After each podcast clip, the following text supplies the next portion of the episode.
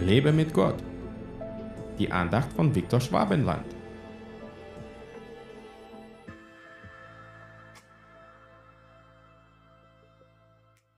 Eine Überredung kommt nicht von dem, der euch berufen hat. Ein wenig Sauerteig durchsäuert den ganzen Teig.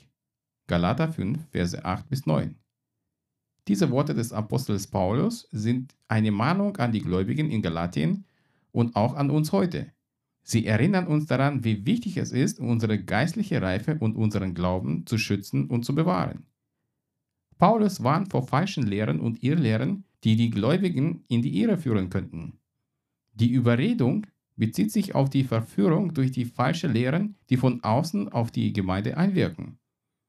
Paulus möchte deutlich machen, dass solche Verführungen nicht von Gott kommen, der uns in Wahrheit und Weisheit berufen hat.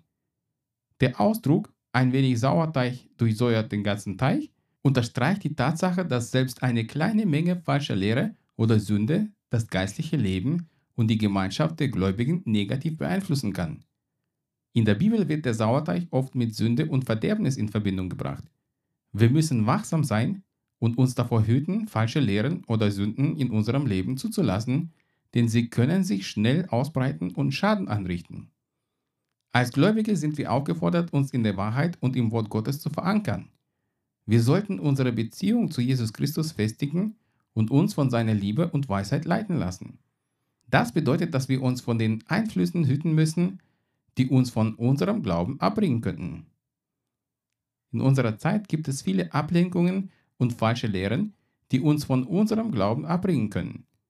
Es ist wichtig, unsere geistliche Wachsamkeit aufrechtzuerhalten und uns in der Gemeinschaft mit anderen Gläubigen zu stärken.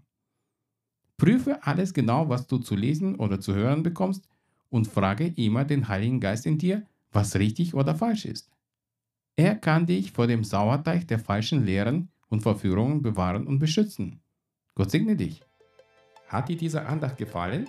Dann teile sie bitte mit deinen Freunden. Ich würde mich sehr freuen, wenn du mich finanziell unterstützt, damit ich meine Andachten und andere christliche Inhalte im Internet kostenlos anbieten kann, damit der Segen Gottes weiterfließt. Infos dazu findest du unter www.viktorschwabenland.de-spende. Fühl dich frei und lass uns gemeinsam das Reich Gottes bauen.